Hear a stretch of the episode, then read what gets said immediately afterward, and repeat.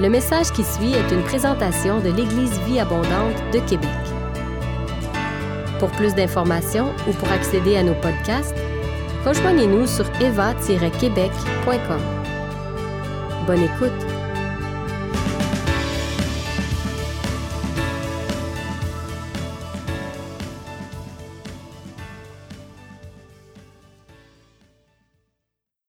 Merci Christine. Bonjour frères et sœurs. Merci encore à Louvena et toute son équipe pour la louange. On a vraiment apprécié. Et oui, Seigneur veut voir ta gloire, non seulement dans nos vies, dans nos familles, mais vraiment dans notre province, dans notre, ville, notre province, notre pays, les nations.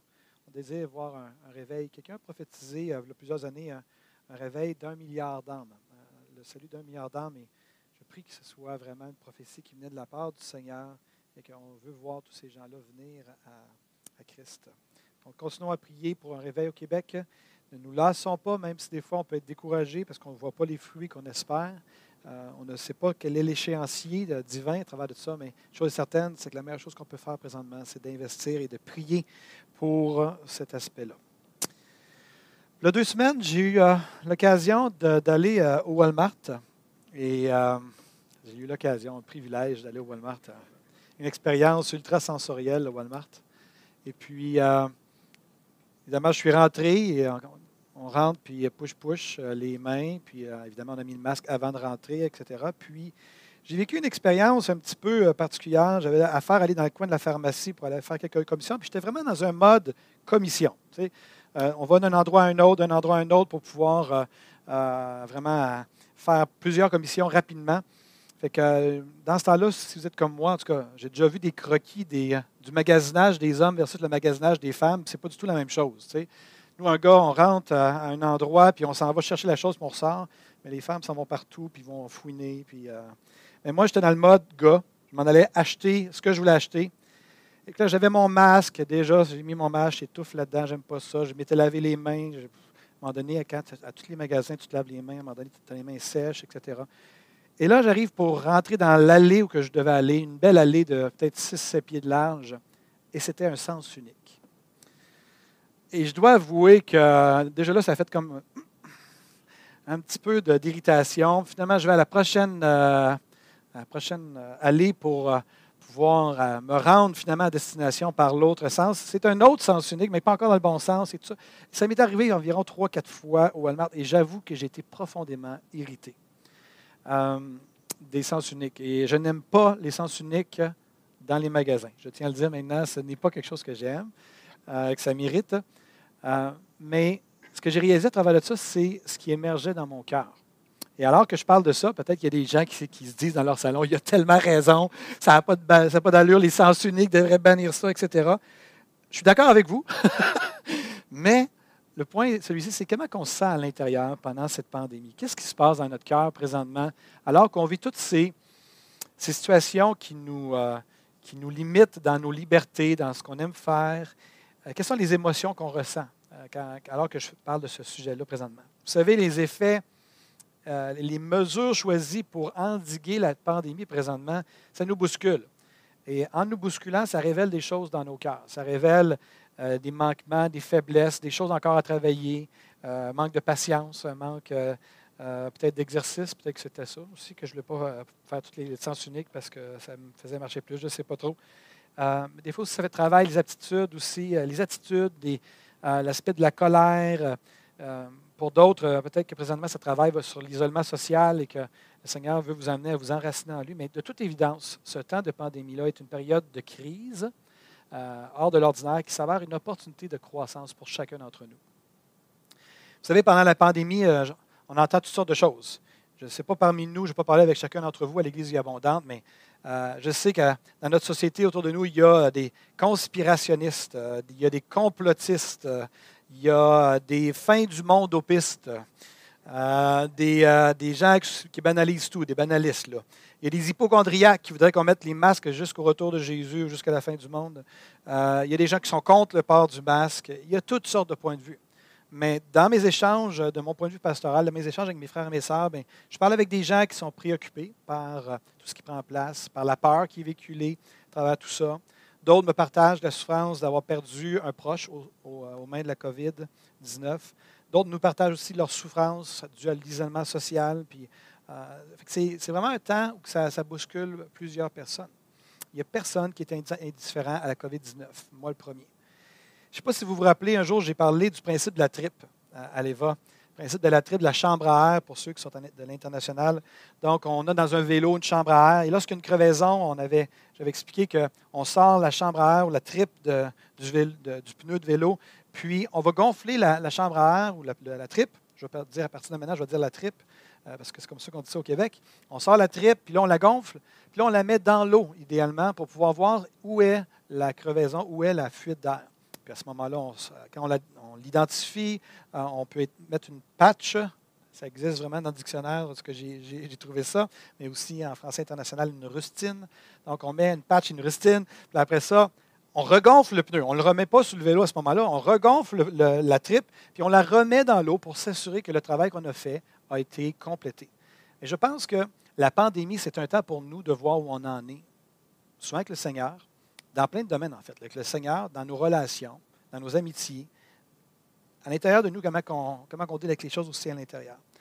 Parce que les moments difficiles ont le tour de révéler ce qui se passe vraiment à l'intérieur. Ça révèle, ça fait émerger des choses dans nos vies, puis c'est bon ces moments-là. Le Seigneur et nous-mêmes, non seulement le Seigneur connaît toutes ces choses-là, mais nous, les, les, moments difficiles nous amènent à comprendre et à voir que ces choses-là sont vraiment là dans nos vies et que lorsque ça va bien, on ne le sait pas qu'ils sont dans nos vies, mais c'est les moments difficiles qui les font émerger et que nous en prenons conscience. Donc, je crois vraiment que c'est une belle occasion pour nous de travailler sur l'attitude de nos cœurs dans ce temps de pandémie. Moi, le premier, je ne suis pas en train de vous prêcher à vous, je suis en train de me prêcher aussi à moi. Et une chose qui a attiré mon attention euh, dernièrement, c'est euh, dans un texte de 1 Thessaloniciens 5. L'apôtre Paul va écrire à l'Église de Thessaloniciens, puis il va leur écrire sur toutes sortes de sujets. Puis vers la fin de, de sa lettre, de son épître, il va faire part des responsabilités des leaders de l'Église et aussi il va faire part des responsabilités des gens les uns envers les autres. Puis après ça, il va parler des responsabilités de chaque individu dans les versets 16 à 18. Donc 1 Thessaloniciens 5, versets 16 à 18. L'apôtre Paul va dire aux Thessaloniciens, soyez toujours joyeux. Amen. J'ai eu un Amen dans la salle. Hallelujah. L'onction est ici, mesdames et messieurs. Soyez toujours joyeux. Priez sans cesse, rendez grâce en toutes choses, car c'est à votre égard la volonté de Dieu en Jésus-Christ. Donc, soyez toujours joyeux, priez sans cesse, rendez grâce en toutes choses, c'est la volonté de Dieu pour nous. Donc ici, la volonté de Dieu ne fait pas référence à ce qu'on est appelé à devenir. Je, Dieu veut que je devienne telle chose, que j'étudie dans tel doctorat ou euh, que j'étudie dans tel domaine. Mais Dieu, ici, ce qui est révélé, c'est que la volonté de Dieu, ça fait référence aux pratiques extérieures et en même temps à l'attitude intérieure que Dieu veut qu'on adopte. Dieu nous invite, à travers l'apôtre Paul, à être toujours joyeux, à prier sans cesse et à grande grâce en toutes choses. Vous savez, à l'Église abondante, à quelques reprises, j'ai parlé de la différence entre les désirs et les buts. Et la raison pourquoi j'en parle régulièrement, c'est que ça a complètement changé ma façon de le voir, de voir les choses, et ça a enlevé beaucoup de frustration et d'irritation dans ma vie. La différence entre les désirs et les buts, c'est les désirs, c'est des choses que tu désires qui prennent place, mais que tu ne contrôles pas complètement. Ce n'est pas juste entre tes mains. Ça ne dépend pas que de toi. Et les, buts, ça, c'est des choses que tu contrôles. C'est juste toi qui contrôles ça. Te mettre en forme, il y a juste toi qui contrôle ça. Il n'y a personne d'autre qui contrôle ça que toi, qui peut prendre la décision de dire, bon, ben, je vais m'inscrire à telle activité pour pouvoir euh, être en forme. Les désirs, c'est des choses que tu aimerais qu'ils prennent place. Tu aimerais avoir le désir qu'un frère ou une sœur vienne, un frère ou une sœur euh, biologique vienne au Seigneur ou qu'un membre de la famille vienne au Seigneur. Ça, c'est un désir. Et on prie nos désirs et les buts, mais on est appelé à les, prendre en charge, à les prendre en main.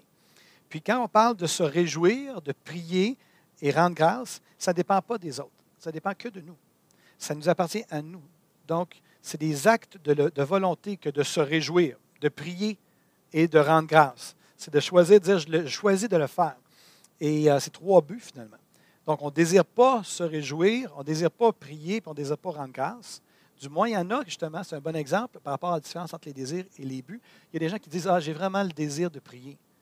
Mais tant que ça va demeurer un désir, faisant un but. Le but, c'est que ça, t'appartient à toi. C'est à toi de mettre le temps à part, de décider c'est quand tu vas prier, c'est à quel moment tu vas mettre ton cadran. C'est un but. C'est quelque chose qui est entre tes mains. Ça ne dépend pas de personne d'autre. C'est toi qui dois le faire. C'est la même chose pour ce qui est ici, de choisir de se réjouir. de choisir de se réjouir, c'est moi qui décide de me réjouir. Au milieu de la pandémie, au milieu du Walmart, au milieu de l'allée sens unique, peu importe, de dire, choisis de me réjouir, je choisis de prier sans cesse et de rendre grâce à Dieu en toutes choses. Puis, ce qui est, particulier de ces actions-là que l'apôtre Paul disait aux Thessaloniciens, c'est que ce sont trois actions qu'on peut choisir de poser même au sein de nos difficultés. On peut être dans les pires moments de notre vie et on peut choisir de se réjouir, on peut choisir de prier sans cesse, puis on peut choisir de rendre grâce en toutes choses, même dans les moments difficiles. Et je crois qu'il y a vraiment une clé ici pour traverser nos moments difficiles sans en sortir trop amochés. L'apôtre Paul soutenait l'idée que la volonté de Dieu est que tous les enfants de Dieu sont appelés à pratiquer ces trois actions spirituelles chaque jour. Réjouissez-vous toujours dans le Seigneur, disait Paul aussi aux Philippiens. La Bible dit que c'est à notre égard la volonté de Dieu qu'on se réjouisse toujours, qu'on prie sans cesse et qu'on rende grâce en toutes choses. C'est censé faire partie du style de vie d'un disciple de Jésus. Je ne sais pas si à l'international, je vais faire un petit coup de sonde alors j'en ai quelques-uns ici. Est-ce que vous connaissez l'expression un Roger Bontemps? Non? Bertha, est-ce que toi tu, toi, tu sais? Oui, c'est ça, tu es, du Québec. Non? Vous ne connaissez pas ça. Un Roger Bontemps, les Québécois, c'est une expression, je ne sais pas si ça vient du Québec ou de la, France, mais un Roger Bontemps, c'est un, une personne qui, qui est toujours heureuse, qui est toujours joyeuse, toujours de bonne humeur et qui vit sans aucune espèce de souci. C'est un Roger Bontemps. Il est toujours heureux, toujours épanoui. Ça va mal dans sa vie. Gros sourire fendu jusqu'aux oreilles. Il est heureux. Ça va bien. Son couple est en train de quasiment s'écrouler. Il est heureux. C'est quasiment, j'exagère un peu, mais c'est un Roger Bontemps. Lui, ça va bien la vie. C'est toujours beau. Puis, on en voit, même à l'Église abondante, quant à moi, on a des Roger Bontemps qui ne sont pas à l'extrême. Ce pas des gens qui, sont déconnectés de la réalité, mais des gens qui sont juste heureux, des gens qui étaient autour d'eux autres, là, tu sors de leur, de leur environnement, là, puis tu as, le sourire juste fendu aux oreilles, tu as un souvenir, tu quittes la personne, puis tu as un souvenir de dire Waouh, quel bon moment, j'ai ri, j'ai ri, j'ai ri. Puis, je bénis le Seigneur pour les Roger Bontemps et je vais avouer, je vais faire une confession. Je crois que j'ai toujours admiré les Roger Bontemps. Parce que j'en suis pas un. Vraiment pas. Et ma femme pourrait le témoigner, mais s'il vous plaît, ne lui demandez pas. Donc, 1 Thessaloniciens 5, 16, 18 dit Soyez toujours joyeux, priez sans cesse, rendez grâce en toutes choses, car c'est à votre égard la volonté de Dieu en Jésus-Christ. C'est comme si l'apôtre Paul nous exhortait à être des Roger Bontemps à être heureux, de choisir de se réjouir au milieu des souffrances, au milieu des incompréhensions, au milieu des, irritations, au milieu des, déceptions, au milieu de, des pertes d'emploi ou que les finances ne sont pas là. Et ce que je suis en train de dire là, là, alors que je prêche, je me prêche à moi-même. Je suis en train de m'exhorter moi-même. C'est un défi dans ma propre vie, ce que je suis en train de vous dire là. Je ne sais pas si vous vous rappelez, il y a plusieurs années maintenant, euh, il y a eu un temps où l'EVA euh, il y a un temps à l'Eva où Dieu nous a interpellés, il nous a parlé clairement sur l'importance de la joie. Je ne sais pas si vous vous rappelez de ça. Puis on s'est ramassé, à un moment donné, quelqu'un est venu un dimanche matin et nous a parlé sur la joie parce que le Seigneur lui avait mis à cœur. Le dimanche d'après, la personne, c'est un autre prédicateur, elle arrive puis elle dit Seigneur m'a vraiment mis à, à, cœur de vous parler sur la joie. Et je pense qu'elle n'était pas là le dimanche d'avant, quelque chose de genre-là. Puis après ça, le troisième dimanche, Désiré Yankee arrive, lui, de nulle part. Il n'a pas entendu nos messages. Il vient de la région de Montréal. Et là, tout d'un coup, il commence, il dit Seigneur m'a mis à cœur de, prêcher sur la joie. Puis là, toute la foule commence à réagir. Désiré ne savait pas ce qui se passait dans l'Église encore aujourd'hui. Il en est quasiment traumatisé. Euh, il, cherchait à comprendre qu'est-ce qui se passait dans la foule. Il n'y avait jamais eu une réaction comme ça. Mais nous, on riait parce qu'on on réalisait que le Seigneur nous interpellait vraiment à la joie. Et c'est toujours d'actualité même dans le sein de la pandémie, on est appelés à la joie. Soyez toujours joyeux. À quelque part, la joie, c'est une expression de foi. Lorsqu'on l'exprime au sein des difficultés. C'est une expression de joie. Puis même, je pense que ça doit même vraiment fatiguer l'ennemi. Qu'au sein des difficultés, au sein des circonstances qui nous échappent, alors que l'ennemi s'abat sur nous autres, qu'on est encore joyeux, qu'on est encore en prière, puis on rend grâce à Dieu encore en toutes choses. Car c'est à votre égard la volonté de Dieu en Jésus-Christ. Le problème, c'est qu'on n'a pas toujours le goût de faire ces trois choses-là, surtout quand on n'a pas le goût de les faire. Je répète ce que je viens de dire. Le défi, c'est qu'on n'a pas toujours le goût de faire ces trois choses-là, particulièrement lorsqu'on n'a pas le goût de les faire. Et ce matin, j'aimerais m'attarder particulièrement sur l'importance de rendre grâce en toutes choses.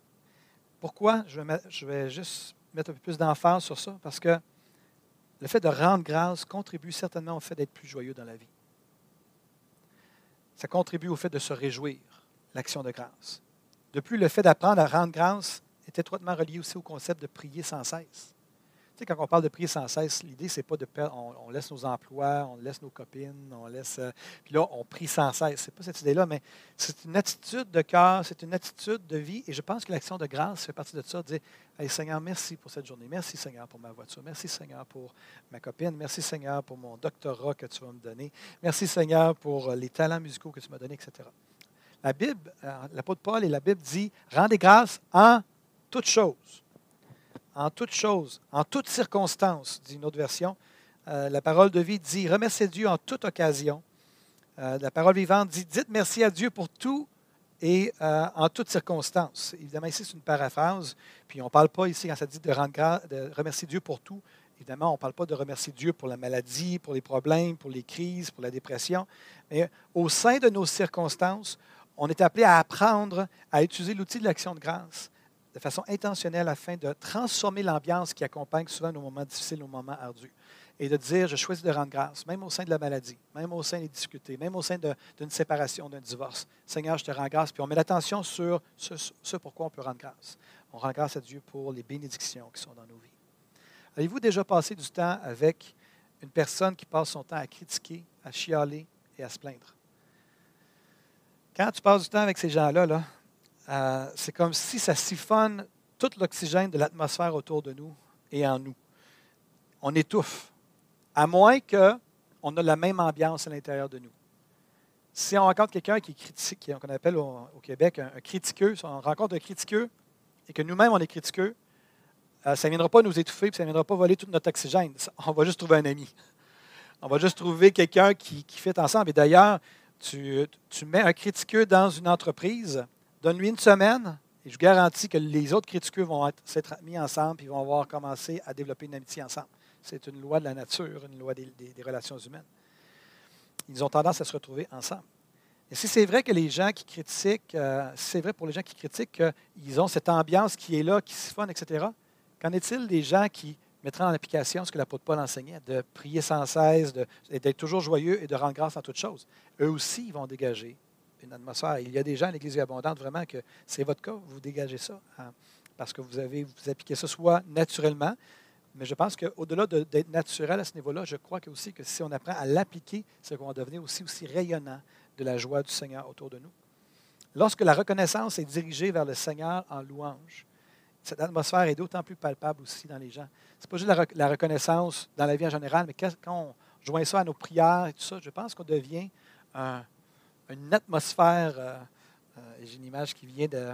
Pour ceux qui ont déjà écouté Monstre Inc., euh, une émission pour les enfants, à un moment donné, il y a Mike Wazowski qui dit à, à Soli, sur un coin d'une rue, il dit, je ne me rappelle pas pourquoi il dit ça, mais il arrive il dit, mais il dit, c'est ton propre climat. Il parle à, à Soli, c'est ton propre climat avec tout son poil qui fait fluffy. Là. Puis, mais je pense que c'est ça que le Seigneur veut qu'on aille notre propre climat en, justement en appliquant ce verset-là. Et que quand on rencontre d'autres gens, que les gens rentrent dans notre climat et que les gens puissent sentir la joie du Seigneur. La joie du Seigneur sera notre force. Merci, oui, effectivement.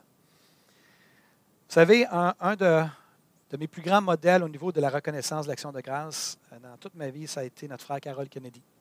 Carol, qui est maintenant avec le Seigneur, euh, c'était mon modèle, mon inspiration en ce qui a trait au fait de rendre grâce.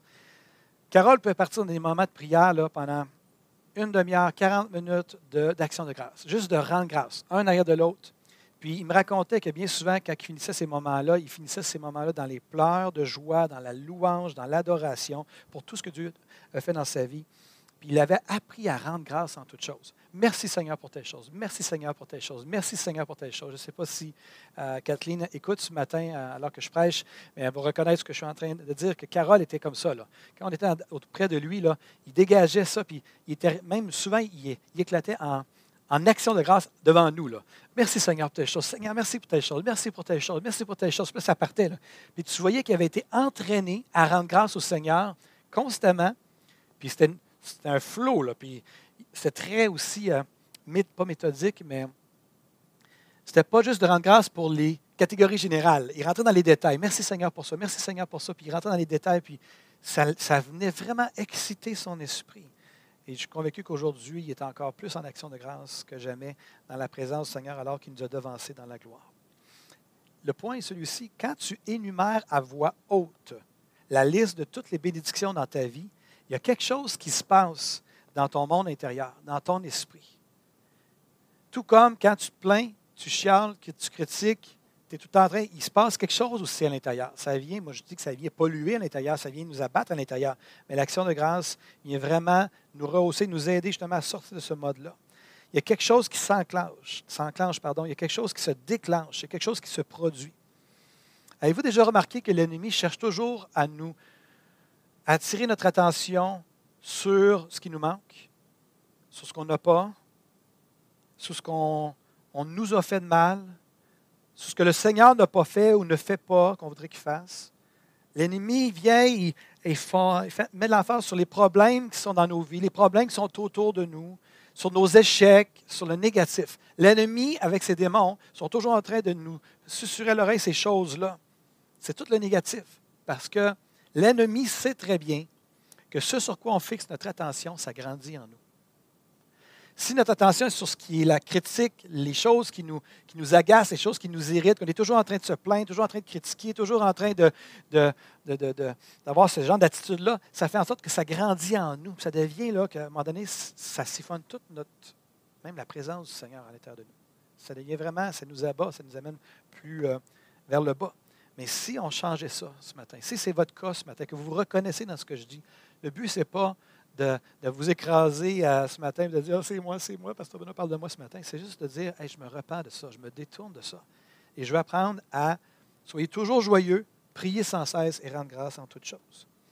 L'apôtre Paul, dans un passage biblique dans l'Épître aux Romains, va expliquer à ses frères et sœurs qui sont à Rome que chaque jour, tous les hommes et toutes les femmes sont devant l'évidence que Dieu existe et qu'il nous bénit de toutes sortes de bénédictions et qu'on a toutes les raisons du monde de rendre grâce en toutes choses. Donc l'apôtre Paul écrit aux Romains, puis il va leur dire ceci. En effet, les perfections invisibles de Dieu, sa puissance éternelle et sa divinité se voient comme à l'œil depuis la création du monde quand on les considère dans ses ouvrages. Et l'apôtre Paul va dire, les gens sont donc inexcusables puisque, ayant connu Dieu, ils ne l'ont point glorifié comme Dieu et ne lui ont point rendu grâce. Ils ne lui ont point rendu grâce, mais ils se sont égarés pardon, dans leurs pensées et leur cœur sans intelligence a été plongé dans les ténèbres, se vantant d'être sages et sont devenus fous. C'est intéressant, l'apôtre Paul dit ici, entre autres dans ce passage-là, que le manque de reconnaissance envers Dieu, d'action de, grâce envers Dieu, a eu pour effet d'obscurcir les pensées du cœur des gens qui ne connaissent pas le Seigneur. Ça nous empêche de percevoir clairement, spirituellement. Le manque d'action de grâce obscurcit les pensées obscurcir les esprits. Mais le contraire est tout aussi, vrai aussi. Que la louange peut clarifier nos, pensées. Que si tu es dans une saison, mon frère ou ma soeur, que tes pensées ne sont pas claires, ou c'est pollué à l'intérieur, c'est négatif à l'intérieur, j'aimerais t'inviter. C'est une invitation de la part, je pense, de l'Esprit ce matin, de dire change ton mode et commence à rendre grâce en toutes choses. Oui, ça va être contre nature au début, mais comme on l'a dit tantôt, ce n'est pas un désir, c'est un but, c'est quelque chose qui t'appartient. C'est quelque chose que toi, tu peux pratiquer, de développer l'action de grâce. Les actions de grâce sont une façon de glorifier Dieu, de reconnaître ses bénédictions dans nos vies. Les actions de grâce sont une façon de reconnaître l'amour de Dieu pour nous. Les actions de grâce sont une forme de louange et d'adoration. On a loué le Seigneur avec des musiciens, avec un musicien, avec des chantres ce matin. Mais le fait de rendre grâce, Seigneur, je te rends grâce pour la vie, je te rends grâce pour la santé, je te rends grâce pour mes voitures, je te rends grâce pour mon logis, je te rends grâce, Seigneur, pour la nourriture qu'on a chaque, jour. Le fait d'être dans ce mode-là, c'est une forme de louange, c'est une forme d'adoration au Seigneur, la reconnaissance envers lui. Il y a vraiment quelque chose de divin dans le fait de choisir de rendre grâce en toutes choses, même dans les moments difficiles. Ce n'est pas de vivre dans un déni, quoique ça peut s'apparenter à une forme de déni. déni. Parfois, on a l'impression que dans les moments difficiles, la chose la plus productive, c'est de se plaindre. Alors que l'apôtre Paul semble dire ici que ce qui est le plus productif quand ça va mal, c'est de rendre grâce. Parce que ça garde notre ambiance intérieure positive et qu'on traverse les mêmes circonstances. De toute façon, il faut les traverser. Mais on les traverse en ayant cette reconnaissance et que, cette ambiance positive à l'intérieur de nous, même si les circonstances autour de nous peuvent être difficiles. Ça change notre ambiance intérieure et ce qu'on dégage aussi autour de nous. Parce qu'on peut être au milieu de nos circonstances difficiles et si on est dans le mode plainte, complainte, euh, etc., mais non seulement on est dans la, difficulté, mais en plus, on a cette ambiance-là autour de nous. Puis en plus, on a une ambiance qui, autour de nous qu'on dégage dans notre famille, pour les gens qui sont autour de nous. C'est comme si, en rendant grâce en toutes choses, on surlignait avec un marqueur jaune constamment les manifestations de la bonté de Dieu dans nos vies et dans notre environnement. C'est comme dans un livre, lorsqu'on surligne avec un, highlighter jaune, avec un crayon jaune. Après ça, quand on rouvre le livre, c'est qu'on voit toutes les choses importantes qui étaient importantes à nos yeux qui ont été soulignées. C'est un petit peu ça la joie. De, rendre grâce en toutes choses, c'est vraiment l'idée de surligner toutes ces choses-là. Puis quand on regarde la vie, on voit tout ce, qui se démarque, c'est les, les bontés de Dieu dans nos vies. Donc, le fait de rendre grâce en toutes choses et la reconnaissance sont des expressions enracinées aussi dans l'humilité. Je ne sais pas si vous avez déjà remarqué ça. La critique, la plainte est souvent enracinée dans l'orgueil et dans l'arrogance. Et personnellement, j'ai été coupable de ce péché-là envers le Seigneur. Quand je me vivais des moments difficiles, euh, et même, il faut faire attention pour ne pas tomber là-dedans, j'ai tendance à vouloir dire à Dieu quoi faire. Mais c'est vraiment de l'arrogance et c'est de l'orgueil. Alors que l'humilité, euh, le fait de rendre grâce, c'est de l'humilité. On est juste reconnaissant pour ce qui est déjà dans nos vies. On est reconnaissant pour ce que Dieu a mis dans nos vies. Et je crois que ça attire aussi davantage de la part du Seigneur lorsqu'on est reconnaissant. Tout comme un parent, lorsque son enfant est reconnaissant pour ce qu'on lui donne, est-ce que le parent a le goût de donner plus? Si un enfant est complètement ingrat, toujours en train de se plaindre, de se critiquer, tu lui donnes un cadeau, le, cadeau n'est pas ouvert, pas fini d'ouvert, qui est mis de côté, puis il en veut un autre, puis il ne reconnaît même pas ce qu'on lui donne, ça fait quelque chose aux parents. Je pense que ce n'est qu'un pâle reflet de ce qui se passe aussi. Pas tant que Dieu a besoin de notre action de grâce.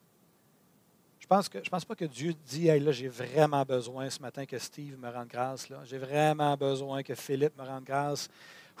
je suis vraiment en manque d'action de grâce. Dieu n'est en manque de quoi que ce soit. Mais lorsque je pense qu'on a été créé pour être des adorateurs, des, des, hommes et des femmes de louange, je pense que l'action de grâce fait partie de ça. Juste d'être reconnaissant pour ce qui est dans nos vies. Et tous les gens qui sont dans la salle peuvent dire Amen. Encouragez-moi, parce que là, je ne vous entends pas à la maison. D'habitude, j'ai au moins Armel qui, me bénit à chaque 30 secondes. Mais là, je n'ai pas Armel. Je te bénis, Armel. Je pense à toi ce matin. Euh, donc, l'importance de la reconnaissance. Il y a quelque chose profondément de bon et de bien euh, qui découle d'être reconnaissant, puis on le reconnaît dans nos enfants. Quand on commence à voir nos enfants, ma fille Léa Jane est une jeune fille qui est reconnaissante.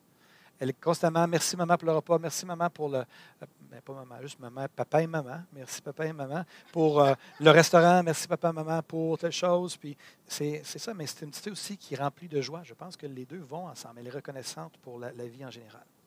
Donc, les choses que nous choisissons de pratiquer dans notre style de vie, que nous choisissons d'amener dans nos vies, vont nous équiper aussi pour les moments difficiles. depuis le début de mon message, je parle qu'au sein des moments difficiles, c'est bon de rendre grâce en toutes choses, de prier sans cesse et de toujours être joyeux. Mais je pense aussi qu'il y a des moments dans nos vies où ça va bien et c'est le temps d'incorporer ces éléments, ces pratiques-là dans nos vies, parce que quand les moments difficiles arrivent, ces choses-là sont déjà intégrées. Est-ce que vous me suivez? Il y a une différence entre les deux. que, aille mal ou que que ça aille mal ou que ça aille bien ce matin dans votre vie, peu importe. C'est un bon moment pour commencer à intégrer ces trois choses-là, et particulièrement l'action de grâce. Dieu désire que nous portions notre attention sur tout ce qu'il y a de beau et de bon dans ce monde tout en travaillant pour enrayer les œuvres d'injustice autour de nous. Il y a des choses laides dans ce monde. On vit des moments difficiles. Votre pasteur qui vous parle présentement, je, vis mes moments difficiles, je vis mes moments où je suis appelé à appliquer, ces choses-là, où ma femme m'exhorte à appliquer ces choses-là. Et je suis en train de l'appliquer et je suis en train de gagner des batailles, effectivement, à cet égard-là. Donc, je ne vous parle pas juste en théorie ce matin. Donc, j'aimerais vous exhorter à prendre le temps d'être reconnaissant, mes frères et mes sœurs à prendre le temps d'être reconnaissant dans vos temps de prière, à l'instar de notre frère Carole. Transformez votre atmosphère spirituelle intérieure et personnelle. Une des versions de notre passage d'un Thessaloniciens 5, euh, versets 16 à 18, disait, dans la version Jérusalem, ça dit En toute condition, soyez dans l'action de grâce. Je trouve ça beau euh, comme image. Qu'on puisse baigner dans l'action de grâce. Qu'on soit constamment il y a constamment une action de grâce qui sort de notre bouche. Et je vous garantis une chose aussi, pour ceux et celles peut-être qui ont la difficulté avec euh, d'avoir des amis. Euh, il y a toutes sortes de raisons pourquoi on peut avoir la difficulté d'avoir des amis autour de nous. Mais c'est sûr que si notre ambiance est polluée, notre ambiance intérieure est polluée et que la seule chose qui sort de nous, c'est du négatif, ça se peut que les gens s'éloignent de nous. Mais je vous garantis que si vous êtes toujours joyeux, que si vous rendez grâce en toutes choses, mais que vous allez être un aimant aussi pour avoir des amis, euh, bien entendu. La reconnaissance est une prescription, je pense, divine contre la dépression, le découragement, le cynisme et l'esprit critique. Donc, pour ceux et celles aussi, peut-être au sein de la famille Eva, que peut-être que vous êtes, euh, euh, vous aimeriez que le Seigneur fasse plus de choses qu'il n'en fait actuellement, j'aimerais vous encourager, j'aimerais nous encourager, alors que nous aspirons à plus, alors que nous désirons plus, alors qu'on veut voir oh, le Dieu, nous voulons voir ta gloire, ce n'est pas juste un chant qu'on chante, c'est un cri du cœur. On sait que sans la présence et la gloire du Seigneur, on ne verra jamais un réveil au Québec. Mais alors qu'on chante ces choses-là, alors qu'on prie pour ces choses-là, qu'on jeûne pour ces choses-là, j'aimerais nous encourager à vraiment voir constamment dans nos cœurs et sur nos bouches des actions de grâce pour ce que Dieu fait actuellement ce que Dieu fait dans nos vies. J'aimerais vous encourager, frères et sœurs, pour ceux et celles qui ne sont pas de cette école-là, que vous avez, pas, fait pas partie de votre style de vie. J'aimerais vous encourager à apprendre à verbaliser votre reconnaissance à voix haute. Pas juste dans votre cœur, à voix haute. Dans la voiture, peut-être pas dans l'autobus de ville, le RTC, là. Quoi que vous êtes masqué, il n'y a personne qui va savoir qui vous êtes, là. mais d'apprendre à verbaliser votre reconnaissance. De vraiment de prier, de prier oui, dans votre temps personnel, de verbaliser à voix haute. Pas juste de prier dans ma tête. Sais, la, fameuse prière très, très euh, inspirée. Là. Non, la prière, Seigneur, je te rends grâce. On le verbalise. Seigneur, je te rends grâce pour ma femme. Je te rends grâce pour mes, enfants. Seigneur, je te rends grâce pour telle chose. Seigneur, je te rends grâce pour telle chose. Seigneur, je te rends grâce pour telle chose. C'est de l'adoration, c'est de la louange. Et ça, ça change l'atmosphère intérieure de notre cœur. Et ça nous synchronise avec les bénédictions de Dieu, ça met notre attention sur les bénédictions dans nos vies. D'apprendre à verbaliser notre reconnaissance au sein de notre famille aussi. Pour les pères de famille, les mères de famille, particulièrement, d'être un modèle de reconnaissance. De dire n'importe quand, n'importe quel moment, dans, la, voiture avec votre famille, autour de la table, dans le salon, merci Seigneur pour telle chose, merci Seigneur pour telle chose. Que les gens, que vos enfants puissent grandir dans un milieu où la, reconnaissance, l'action de grâce est pratiquée, et ça va les amener à nourrir ce, style de vie-là naturellement parce qu'ils vont grandir dans ce bouillon-là. Comme disait Denis Morissette, on ne peut pas mijoter 20 ans dans le bouillon de poulet sans goûter le poulet.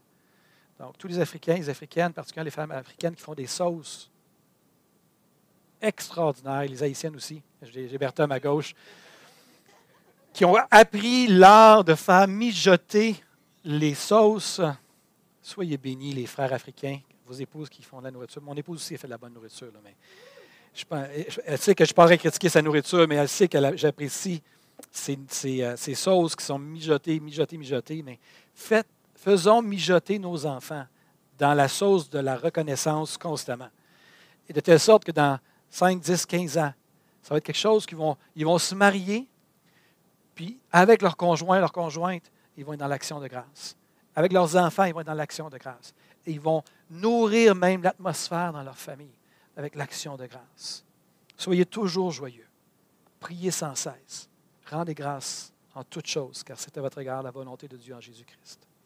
Apprenons à verbaliser notre reconnaissance à voix haute, parce que non seulement ça va nous bénéficier à nous, mais ça va bénéficier aussi aux gens qui sont autour de nous.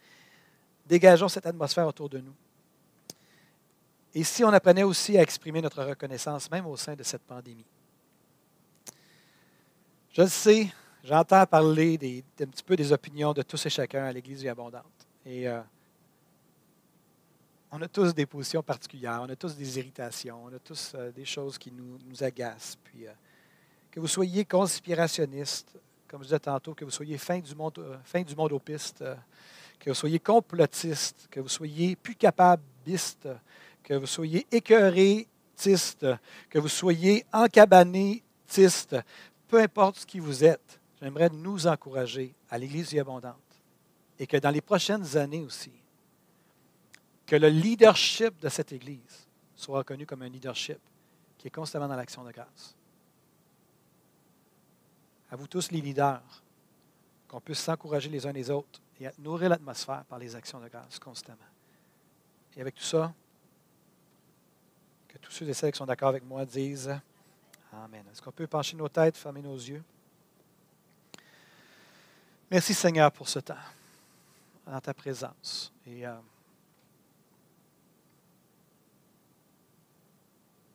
je prie pour ceux et celles qui ont une tendance naturelle vers la critique, vers le manque, que le verre est toujours à moitié vide et non pas à moitié plein.